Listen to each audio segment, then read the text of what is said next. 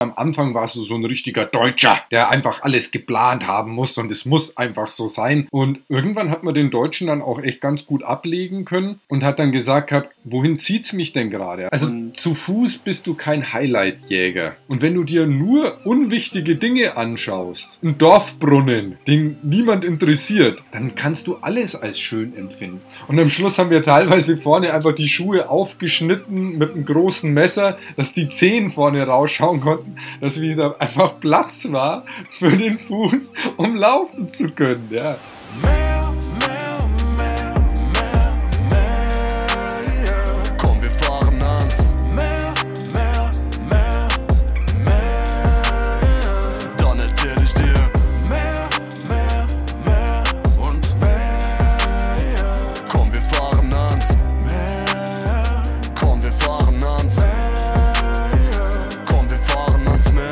Hallo zusammen. Hallo auch von mir und willkommen zu einer weiteren Folge Mehr statt weniger. Ich bin Hendrik. Und ich bin Lena und heute haben wir gleich drei Gesprächspartner zu Gast.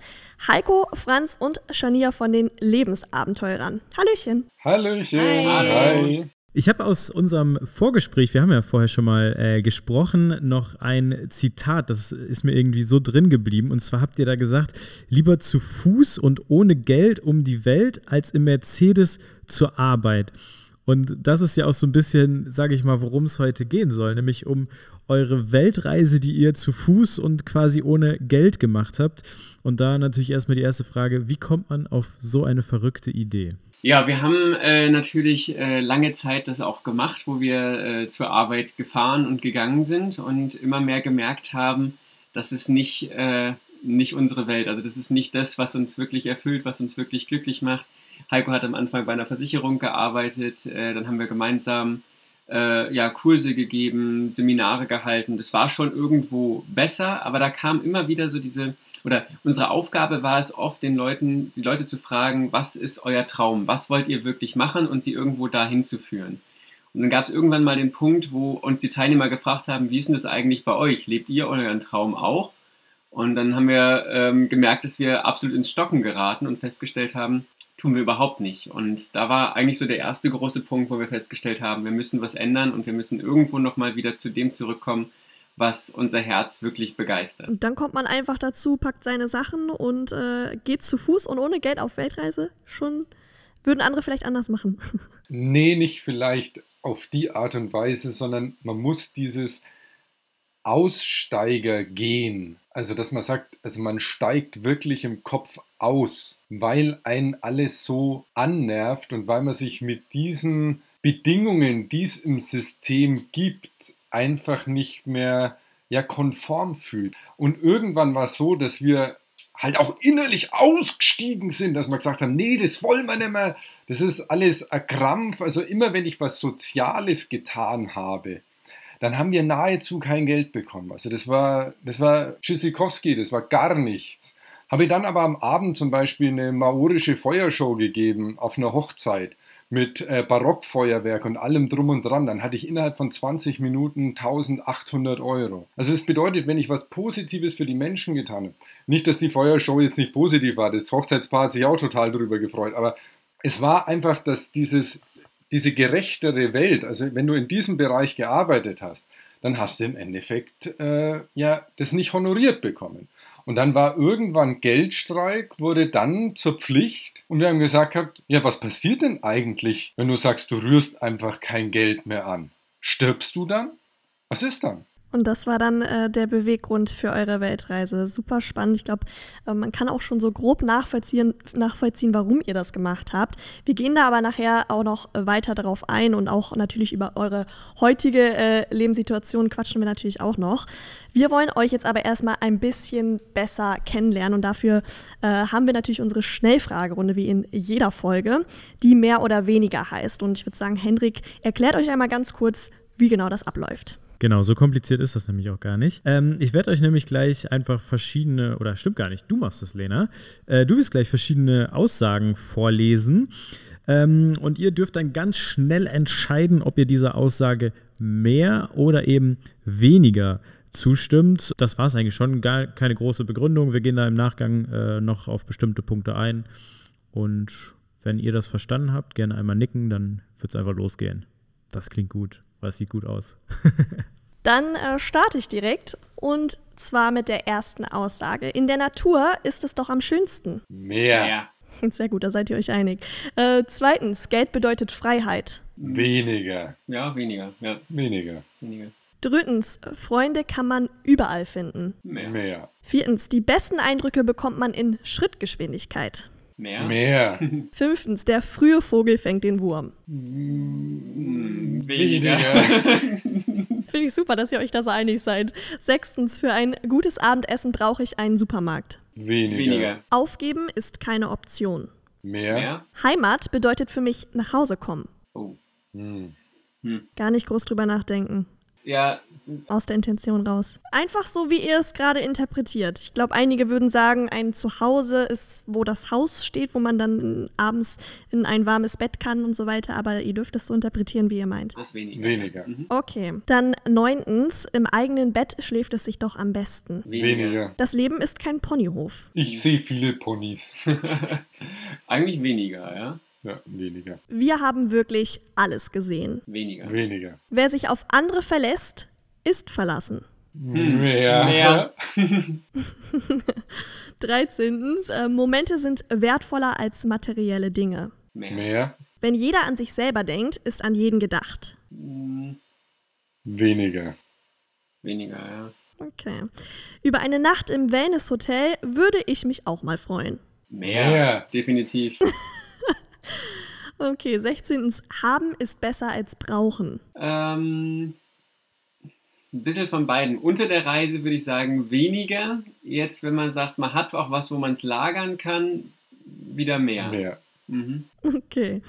Ähm, fünf Sterne sind besser als eine Million Sterne. Weniger. Weniger. Der Sinn des Lebens ist Leben. Mehr. Mehr. Teamwork makes the dream work. Mehr. Und zu guter Letzt, in Schweden ist es schöner als in Bayern. Hm, weniger. Weniger. Ah, okay. Interessant, aber ihr wart euch überwiegend einig. Und wir können Bayern statt Schweden auf unsere Liste schreiben. Ja, äh, äh, auf jeden Fall ganz viele spannende Einblicke schon. Und äh, was, was natürlich bei mir direkt äh, hängen geblieben ist, wenn man natürlich auch auf die Weltreise guckt, die besten Eindrücke bekommt man in Schrittgeschwindigkeit. Habt ihr euch für diese Schrittgeschwindigkeit, also sprich Weltreise zu Fuß, aktiv entschieden, weil ihr gesagt habt, dann sehe ich am meisten, dann bekomme ich am meisten mit? Oder um nochmal auf das Zitat von vorhin zu kommen, würdet ihr sagen, im Mercedes ist eine Weltreise schon besser als die Weltreise zu Fuß? Definitiv zu Fuß. Ähm, ganz einfach, weil das eine Geschwindigkeit ist, wo du wirklich wahrnehmen kannst. Also du gehst, ähm, wenn du mit dem Auto unterwegs bist, hast du teilweise Länder, da bist du in einem Tag durchgefahren und du hast dann vielleicht äh, zwei, drei Impressionen durch die Fensterscheibe gesehen, aber ansonsten von dem Land nichts wahrgenommen. Ähm, wenn wir zu Fuß unterwegs sind, dann äh, kommen teilweise die Tiere laufen ein Stück mit, äh, begleiten uns. Du siehst äh, jede Blume, jeden Pilz und was immer am Wegesrand. Äh, Leute können auf dich zukommen, können sich mit dir unterhalten. Das ist nicht immer toll, aber trotzdem auch äh, interessant. Und ähm, das Gehen ist die natürlichste Geschwindigkeit, die, die wir haben. Und das ist auch eine Geschwindigkeit, wo die Seele mitkommt. Wenn du äh, 45.000 Kilometer hinter dir hast und bist die aber gegangen, dann hast du diese ganzen 45.000 Kilometer wirklich wahrgenommen und erlebt und warst auch dabei, auch präsent. Wenn du sagst, du hast jetzt, äh, bist die geflogen oder bist die mit dem Auto gefahren, dann ist es immer so, dass man äh, ja irgendwie so ein bisschen braucht, bis, bis der Verstand und die Seele und alles wieder hinterherkommt und du, dass du gar nicht so genau weißt, wo bin ich denn jetzt eigentlich und wie bin ich jetzt von da nach da gekommen. Oder die, die spek spektakulärsten Dinge vielleicht. Also ein Fuchs hat uns für drei Tage begleitet, weil wir im gleichen Rhythmus waren wie die da draußen.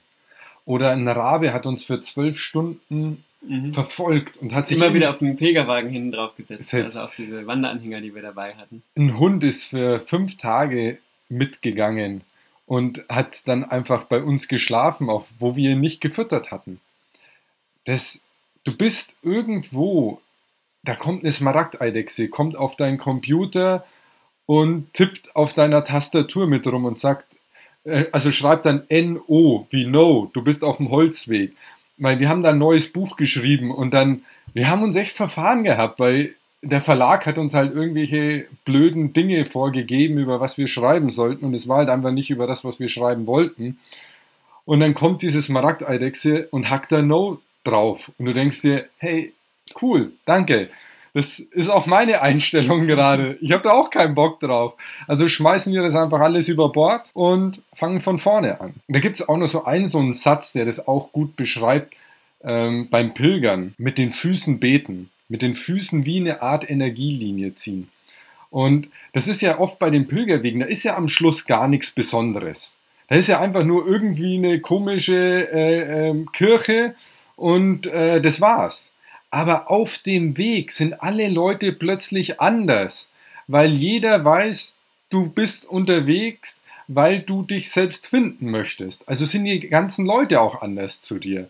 Und das, das macht einfach dieses zu Fuß laufen aus. Wie war das denn grundsätzlich bei eurer Reise? Also ihr seid losgegangen, hattet ihr eine Route, hattet ihr einen Plan, wo ihr gesagt habt, weiß nicht, in drei Tagen wollen wir da sein oder unser großes Ziel in zwei Jahren ist das? Oder wie, wie war das? Also wir haben vorher, bevor wir losgegangen sind, so rund die ersten drei bis 4.000 Kilometer geplant und äh, sind da wirklich den alten Jakobsweg runter, also äh, von der Haustür von Heikos Eltern los und dann äh, über verschiedenste Jakobswege durch äh, Deutschland, Frankreich, Spanien, dann an der Nordküste entlang bis nach Santiago de Compostela das waren so dreieinhalbtausend Kilometer ungefähr. ja. Und dann sind wir nochmal äh, den portugiesischen Jakobsweg rückwärts, äh, quasi von Santiago wieder weg, durch Portugal durch. Das war noch so die Strecke, die wir ungefähr geplant haben. Und dann gab es irgendwann einen Punkt, wo wir festgestellt haben, ne, das geht nicht mehr auf, wir müssen das über Bord schmeißen. Und ab dann war eigentlich alles weitgehend improvisiert.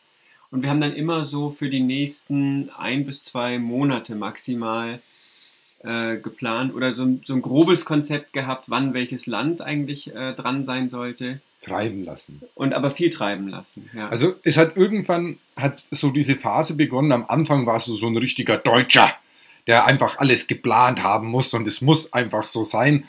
Und irgendwann hat man den Deutschen dann auch echt ganz gut ablegen können und hat dann gesagt gehabt, ja, wohin zieht es mich denn gerade? Also wo ist der Magnetismus? Wohin soll ich gehen? Und was fühlt sich auch am reichsten an? Also wo werde ich am besten beschenkt? Von der Natur oder äh, wo gibt es die coolsten Bäume zum Ernten? Und oft auch andersrum. Also wir hatten zum Beispiel ganz klare Ziele. Wir wollten in Italien mal den äh, nach äh, also den Vesuv und hier wie heißt es äh, diese diese verschüttete Stadt äh, Pompeji wollten wir uns anschauen haben dann festgestellt, die Gegend drumherum ist so laut und so übervölkert, das gefällt uns einfach nicht, das fühlt sich nicht richtig an, also drehen wir um, gehen in die ganz andere Richtung, schauen uns was anderes an, waren dann irgendwo in den Bergen, was viel schöner war. Ähm, also zu Fuß bist du kein Highlight-Jäger. Also du bist nicht wie ein Weltreisender mit einem Rucksack auf, der von einem Highlight zum nächsten flüchtet, also vor sich selbst irgendwie davonläuft auch. Und irgendwann kriegt man dann mit, dass man wie so eine Art Übersättigung erhält.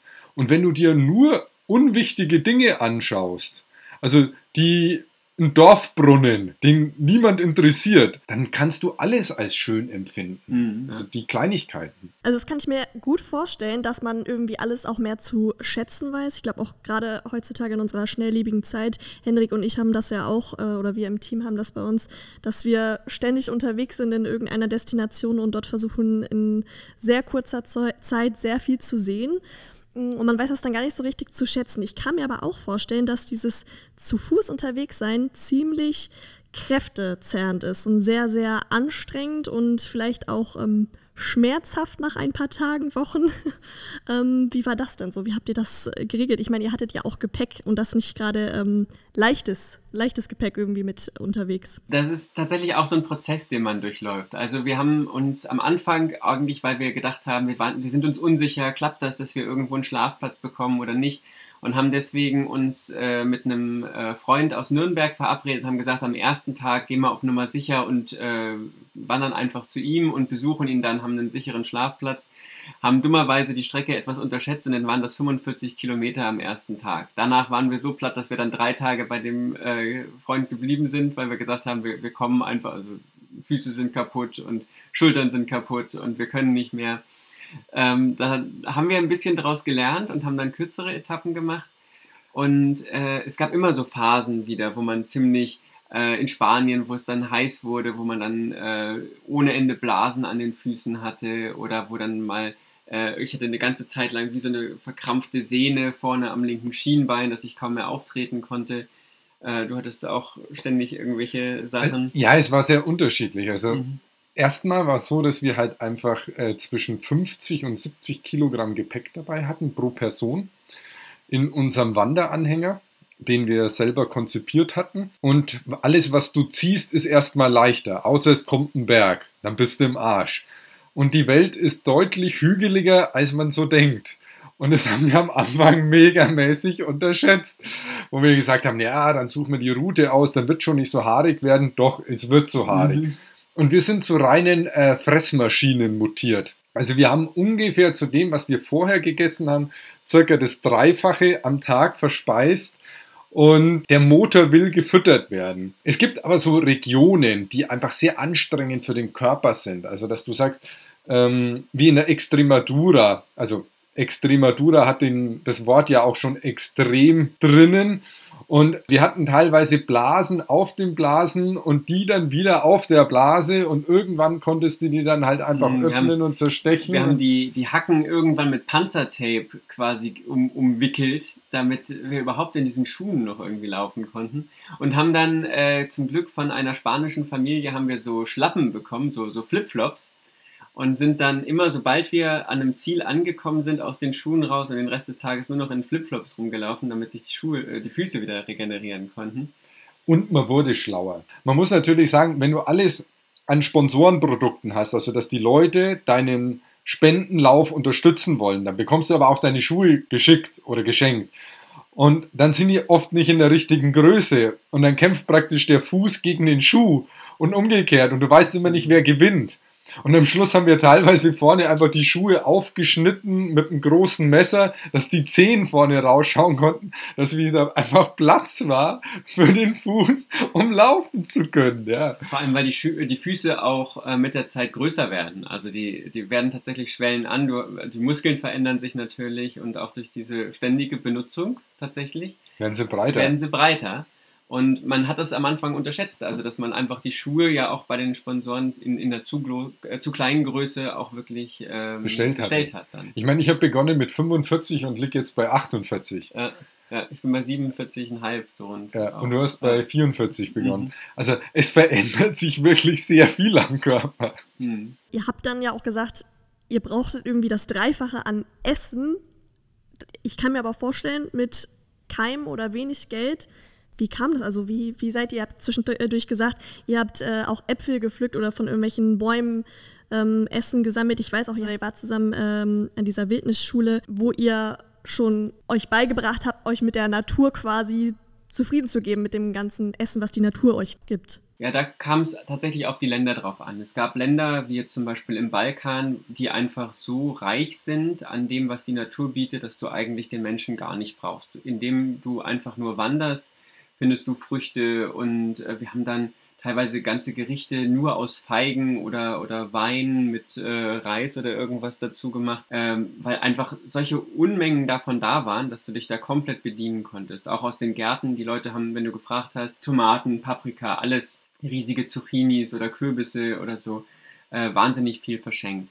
Da gab es andere Länder, da gab es das fast gar nicht.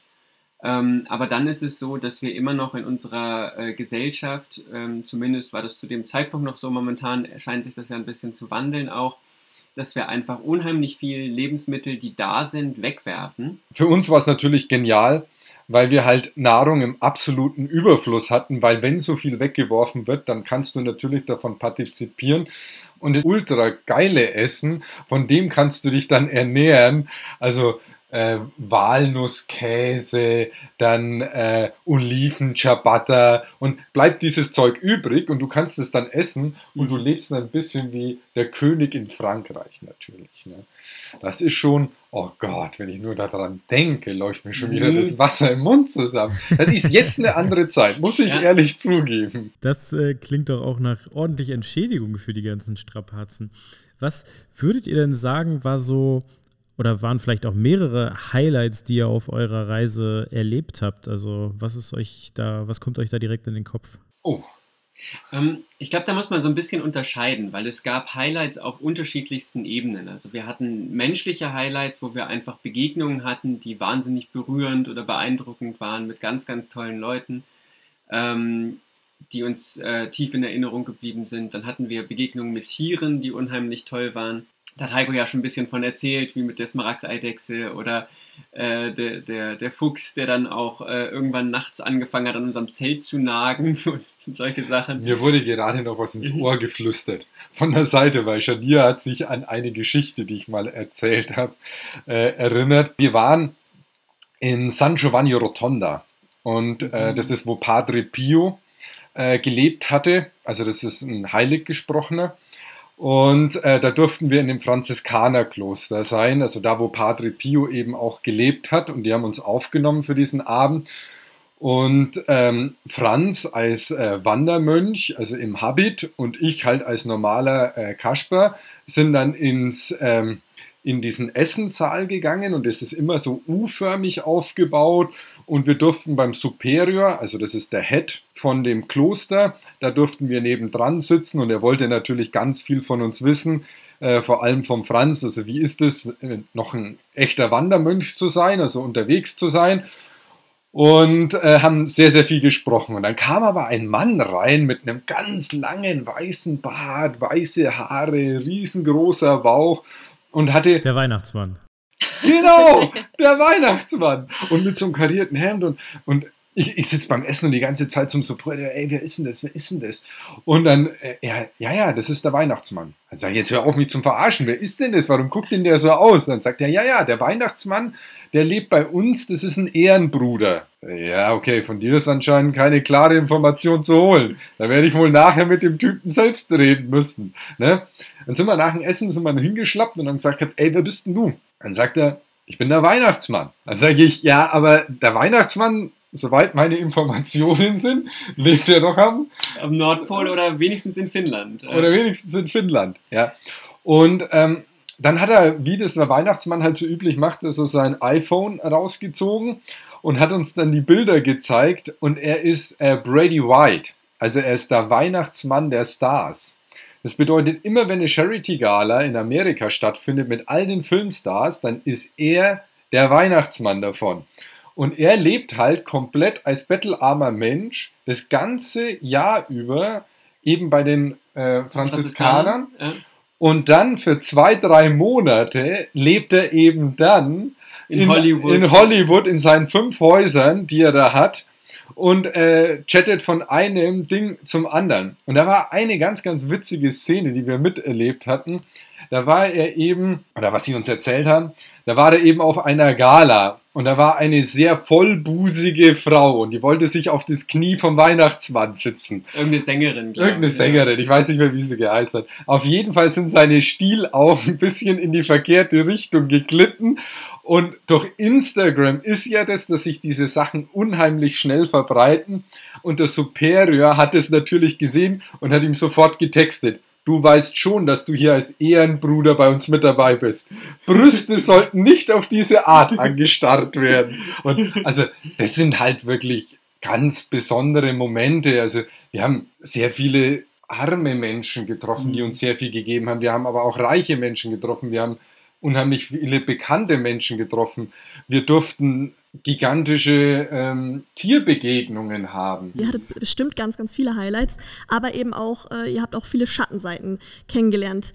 Was war so für euch das, ja, vielleicht auch die größte Herausforderung, die ihr hattet, im negativen Sinne? eine, oder es, es gab natürlich einige Sachen, die, die nicht schön waren. Also was, was so allgemein immer wieder aufgetaucht war, war dieses Thema mit Lärm und für uns persönlich waren, glaube ich, so zwei, drei Momente, die recht heftig waren. Das würde ich fast sagen, mit das heftigste war in Russland, mhm. wo wir über die Grenze gekommen sind und äh, wirklich vorher alles organisiert hatten. Wir hatten ein Visa, wir hatten Papiere, Aufenthaltsgenehmigungen, alles, was man brauchte. Ähm, haben vorher sogar noch mit Grenzbeamten telefoniert, um nichts falsch zu machen. Waren da drüben äh, nicht mal zwei Stunden und wurden dann direkt von der Grenzpolizei verhaftet äh, und in einen kleinen fensterlosen Raum gesperrt, bis äh, irgendwann dann mal ein, zwei Stunden später der Dolmetscher kam, um überhaupt zu erklären, warum wir da waren. Bis dahin wussten wir gar nichts. Ähm, und da wurde uns dann gesagt, so nach dem Motto, äh, wir hätten zwar eine Aufenthaltserlaubnis für Russland, aber nicht für das russisch-finnische Grenzgebiet, weil da darf man nur direkt durchreisen und maximal eine Stunde sich aufhalten, was zu Fuß unmöglich ist, weil das 30 Kilometer breit. Und dann äh, nach ewig langem Hin und Her hat dann der Dolmetscher, der ein ganz netter Kerl war sogar, hat dann das hingebracht, dass wir quasi wieder freigelassen wurden und auf direktem Wege aus diesem Grenzgebiet rauslaufen sollten. Das haben wir dann auch gemacht, äh, so die nächsten 10, 15 Kilometer ungefähr. Dann wurden wir von einer, einem Trupp der russischen Armee umstellt, richtig mit, äh, mit mehreren Fahrzeugen und mit MPs und allem drum und dran, wie man es sich eigentlich nicht vorstellt. Und ähm, die haben uns dann ohne Dolmetscher mit ein bisschen Google Translation äh, dann dazu, also äh, mitgeteilt, dass wir äh, uns wieder mal irgendwas Illegales hier äh, zu Schulden haben kommen lassen und haben uns dann diese 15 Kilometer auf der Ladefläche eines Jeeps zurückgefahren äh, bis wieder in den gleichen dunklen, düsteren Raum, wo wir am Anfang schon waren, wo wir dann nochmal zwei Stunden auf den gleichen Dolmetscher gewartet haben, der inzwischen schon Feierabend hatte und bei seiner Familie war und dementsprechend genervt war, dass er wieder rausgeholt wurde. Und der hat uns das Ganze dann erklärt, äh, wir hätten quasi nicht den direktesten Weg genommen, sondern wir wären einen Umweg gegangen und da hätte man die Vermutung gehabt, dass wir möglicherweise illegal nach Finnland einreisen wollten. Also von da, wo wir herkommen. Wo wir gerade illegal ausgereist waren, hätten wir jetzt quasi illegal wieder einreisen sollen. Also es gab halt oft, sehr, sehr oft gab es Themen, wo du menschlich enttäuscht warst. Mhm. Also von der Menschheit an sich. Wir haben irgendwann haben wir den Menschen nicht mehr verstanden. Also irgendwann war es so, dass wir den Menschen nicht mehr verstanden haben, obwohl er so eine gute Seele hat. Also mhm. das ist so ambivalent. Das, das, war, das war mit das Schockierendste eigentlich, dass du teilweise das Gefühl hattest, also es gibt überhaupt gar keinen gar kein Herz mehr oder gar kein Mitgefühl mehr und im gleichen Moment oder am nächsten Tag hat dich wieder jemand aufgenommen, der selber eigentlich gar nichts hatte und äh, hat dir dann ein Zimmer zur Verfügung gestellt, dass du da in Ruhe arbeiten konntest, auch an der Dokumentation und hat selber auf der Couch im Wohnzimmer übernachtet oder solche Sachen. Also wirklich beide, beide Extreme und teilweise auch wirklich innerhalb von Minuten. Ne? Ja. Ist dann vielleicht auch manchmal doch der Gedanke da, wie wäre es jetzt nach Hause ins eigene Bett zu gehen und das alles, also wenn man da diese Probleme in Russland hat, also fände ich schon schön, dann nach Hause zu gehen. Also ich, ich persönlich muss sagen, also Russland war für mich äh, sehr einschneidend. Mhm, war ein einschneidendes Erlebnis. Ähm, wie du das auch so schön sagst, also in den Augenblicken, ist im Endeffekt wie so ein großer Druck zu spüren von etwas von außen, das sagt, zu Hause, da bist du sicher. Da hatten wir ein so ein Erlebnis in Italien. Da haben wir gerade nach Essen gefragt und da hat uns ein Barmann ein paar so Sandwiches gemacht und die waren eigentlich fertig. Die durften wir nicht mehr mitnehmen, weil man musste uns erstmal in so einem, in so einem Polizeiwagen, das hinten mit Plastik umkleidet war. Und da waren nur so Plastikschalen drin, also zum Nicht-Sitzen in meinen Augen, weil es viel zu klein war. Dann wurden wir da reingeschmissen. Und ja, also wir sind illegal. Dann sage ich, ja, aber woher weißt du denn, dass ich illegal bin? Also seit wann ist denn Mensch illegal auf dieser Welt? Das ist sehr komisch, weil Italienisch sprechen wir. Und ähm, da haben wir aber bei einem, äh, ja, äh, wir haben in einem Kloster nicht direkt im Kloster, aber in einem Schulraum, wo der Katechese, also der Kommunionsunterricht stattgefunden hat. Da haben wir an dem Tag ähm, äh, geschlafen und da war der Kardinal, der hat uns eingeladen. Und dann haben uns die Polizisten, wir haben dann gesagt, da und da sind wir, da sind alle Dokumente, wenn ihr das einsehen wollt, dann müsst ihr uns halt dahin fahren. Und dann hat der Kardinal von oben gesehen, dass das Polizeiauto dahin kommt und dass wir da drin sitzen. Und der Franz als, als, also als Bruder praktisch von ihm, war er natürlich sofort angepisst, wie eine Rakete, also total angenervt und ist runter und also ein Kardinal hat in Italien was zu sagen. Also das ist nicht irgendwie ein halb abgefahrener Lachs. Das ist jemand, wenn der was sagt, dann kannst du den anderen dann als Briefmarke unterhalb von der Tür durchschieben. Dann ist der runter. Sie haben keinen Bruder von uns anzugehen oder anzusprechen. Ist Ihnen das bewusst? Und dann, die waren so schnell weg. Nee. Man, man, konnte das gar nicht mehr erklären, wie schnell so ein Polizeiauto fahren kann. Ich weiß nicht, ob die mit den Füßen angekurbelt haben. Und plötzlich warst du ein anderer Mensch, weil du warst ja verbunden mit denen.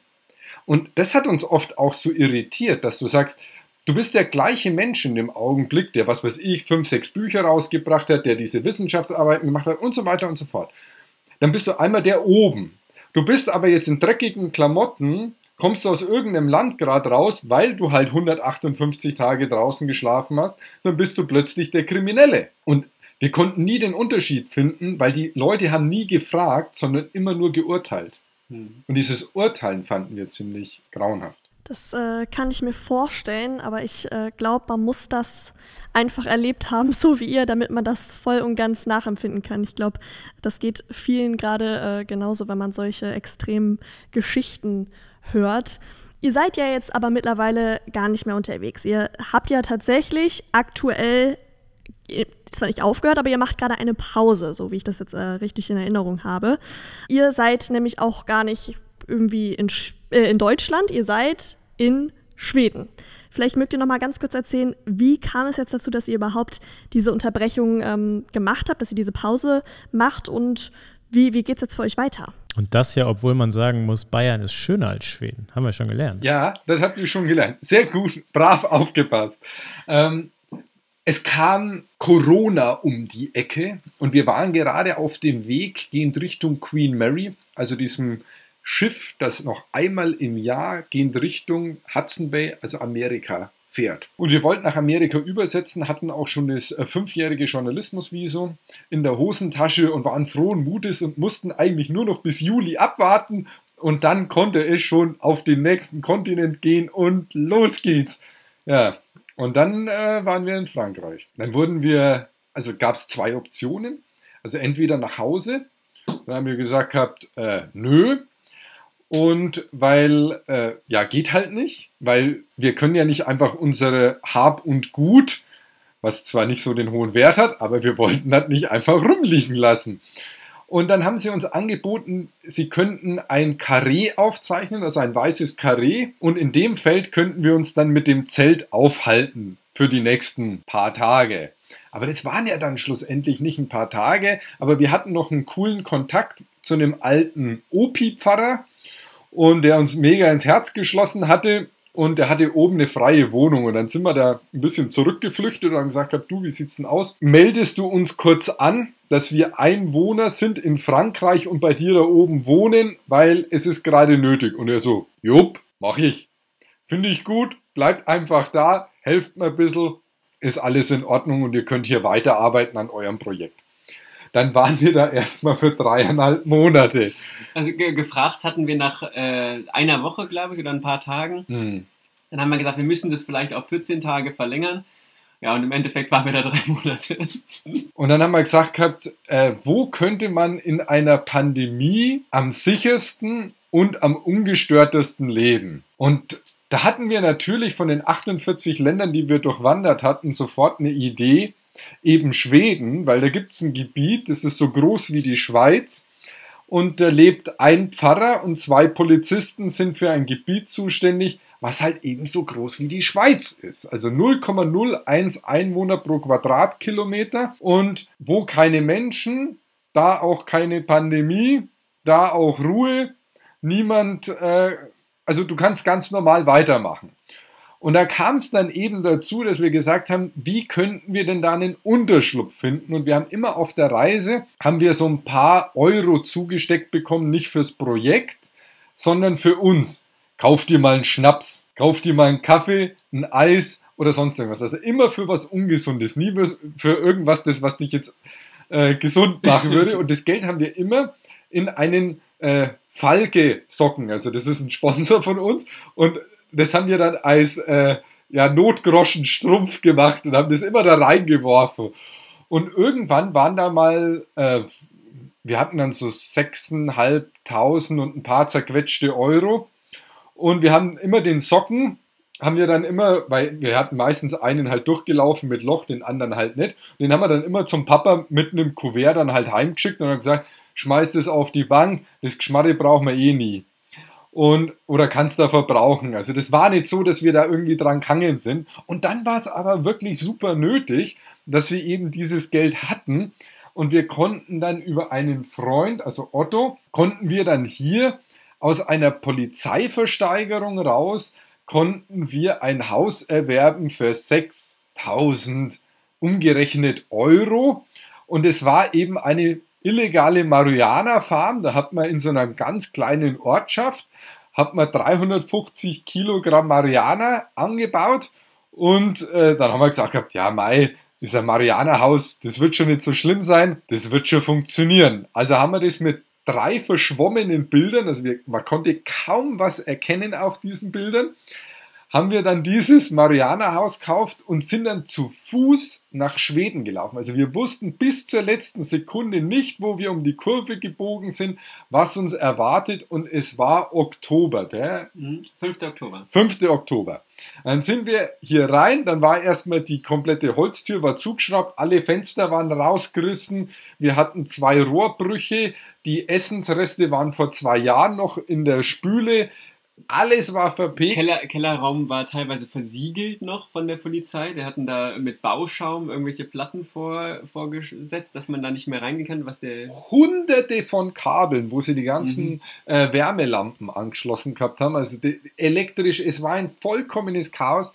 Wir haben erst nach eineinhalb Monaten haben wir es dann geschafft, Strom zu haben und Wasser hatten wir nach einem Monat und in der Zwischenzeit hatten wir nur eine Leitung, Gott sei Dank, vom, vom Nachbarn, Nachbarn. Äh, und konnten mit einer kleinen Küchenhexe unseren Raum auf 5 Grad heizen. Also das war unser Anfangskomfort hier in dem Haus.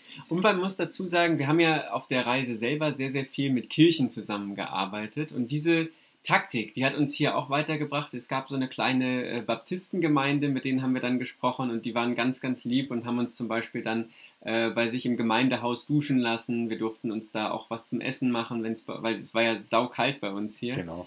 Ähm, und äh, durften das Internet da nutzen, dass wir zumindest äh, den, also weiter organisieren konnten, dass wir telefonieren konnten mit dem Stromkonzern. Dass so wir erst einmal das Haus herrichten haben können, dass es äh, bewohnbar wurde. Und jetzt haben wir ein richtiges, schönes, schnuckliges, uriges Haus mitten in Schweden mit 1500 Quadratmeter Grund, einem eigenen Bach und das für äh, 6000 Euro. Ich hätte nie gedacht, dass ich als Systemaussteigerchen mhm.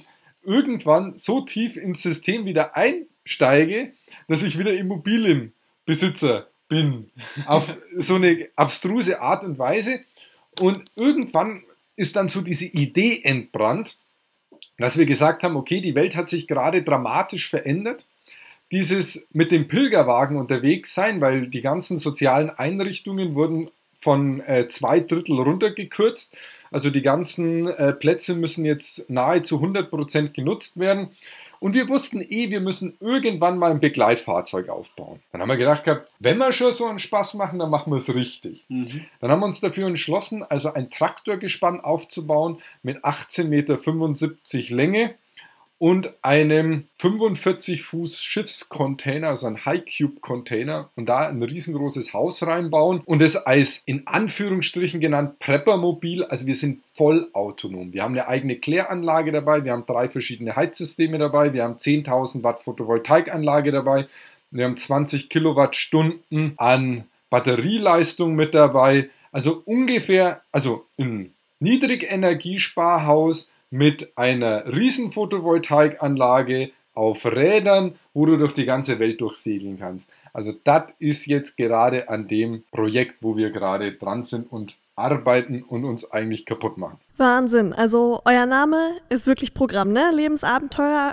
Abenteurer. Also euer Leben ist wirklich, glaube ich, komplett ein Abenteuer und ganz anders als äh, von ganz, ganz vielen von uns. Ähm, heißt also, sobald ihr das Projekt fertiggestellt habt, geht es für euch wahrscheinlich wieder weiter, richtig? Genau, richtig, ja. Cool.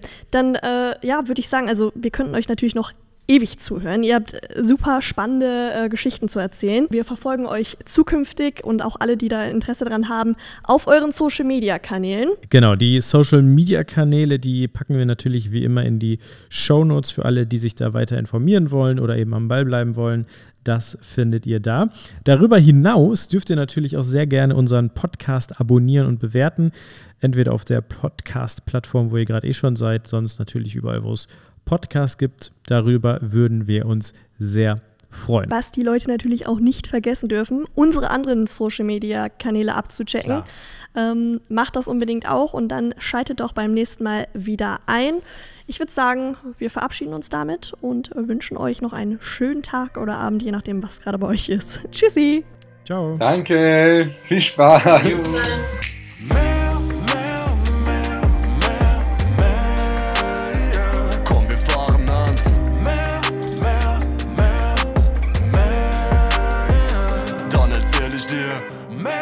Mehr, mehr, und mehr. Mehr, mehr. Ja, eine Sache noch für alle, die jetzt bis hierhin zugehört haben. Äh, vielleicht wundert ihr euch, warum der Podcast noch ein bis zwei Minuten geht. Wir haben da nämlich noch eine, äh, eine Frage an all unsere Gäste, die wir ganz zum Ende immer stellen. Äh, und die stelle ich euch jetzt auch einmal.